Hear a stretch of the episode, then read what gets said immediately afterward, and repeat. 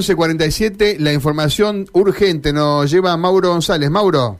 Mario, Karina, comentarles que estamos ubicados en el Solar de las Artes, 25 de mayo al 3400, y la novedad es que SADOP ha aceptado la propuesta salarial del gobierno provincial, ¿sí? Ha finalizado hace unos minutos eh, esta asamblea, ¿eh? después de un trabajo que se hizo en, toda la provincia, y hay que decir que SADOP Santa Fe y SADOP Rosario, ambas delegaciones han aceptado la propuesta salarial del gobierno provincial. Eh, por lo que nos eh, comentan, ha sido por amplia mayoría, eh, amplia mayoría esta, eh, esta aceptación en ambos casos. No sé si puedo, a ver si puedo tenerlo, tengo a Pedro Bayuga Dale, vamos, una referencia, vamos con él. Vamos a ver si puedo tenerlo a Pedro, estamos en vivo. Bueno, Pedro, aceptación por parte del Estado, creo que se puede decir, creo que lo pueden comentar. Sí, sí, un importante número de delegados que aceptaron, tanto acá como el Rosario. Eh, y hay, obviamente, abundantes críticas a la política educativa, a, la forma en que se presentaron algunos temas, particularmente en esta última etapa del año, no la extensión del calendario escolar hasta el 23, sino a los sistemas de evaluación y a los este, a las formas que se instrumentaron en ese sentido, que primero no fueron parte de la planificación y en segundo lugar nunca fueron consultadas ni trabajadas para que se apliquen eh, en este año. Eh, el, ministerio en ese sentido se ha manejado unilateralmente y los docentes obviamente no aceptan ese tipo de manejos. Eh, ¿cómo considera que ha sido el año en estas negociaciones con el gobierno provincial cerrándolo?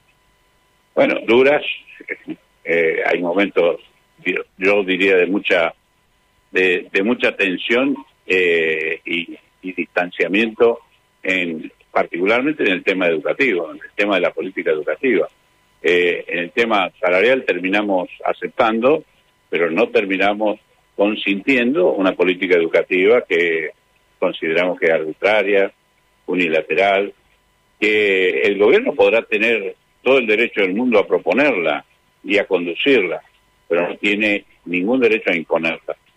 Eh, ¿se, ha, empeorado en esta temática lo que usted decía sobre la, política educativa en, este último tiempo o posterior a la pandemia?